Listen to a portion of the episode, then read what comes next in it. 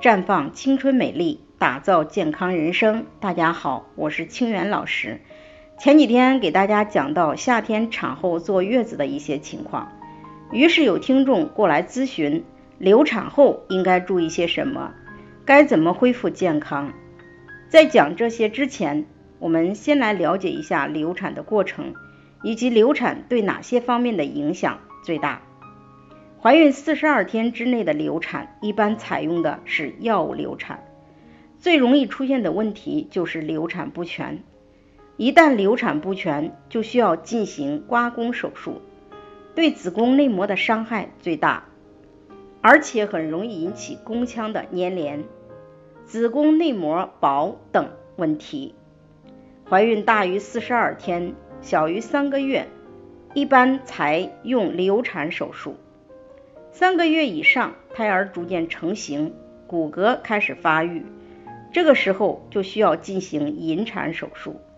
不过，不管哪种流产，都会伤到子宫、卵巢、气血，所以流产后需要注意以下几个方面：一是流产后四十天内不同房，注意隐私部位的卫生，避免盆腔感染。二是流产后尽量能休息十五到三十天，注意保暖，尽量不要熬夜，也不要过度劳累。三是流产一个月左右，如果没有来月经，及时到医院检查。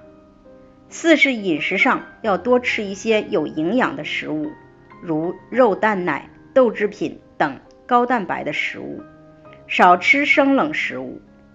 五是。需要适当进补，特别是多次流产的人，因为平时每天吃的食物基本上只能满足每天活动所需要的能量和营养，对于流产时所造成的亏空，需要额外补充。因此，流产后不管还是否要孩子，可以使用黄芪阿胶口服液补养气血，使用芳华片。滋养卵巢，逐渐恢复卵巢和子宫的功能。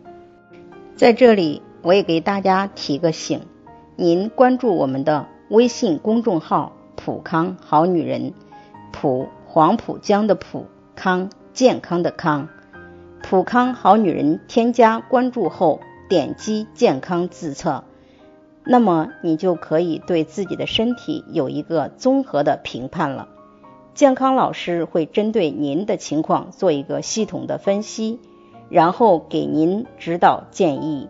这个机会还是蛮好的，希望大家能够珍惜。今天的分享就到这里，我们明天再见。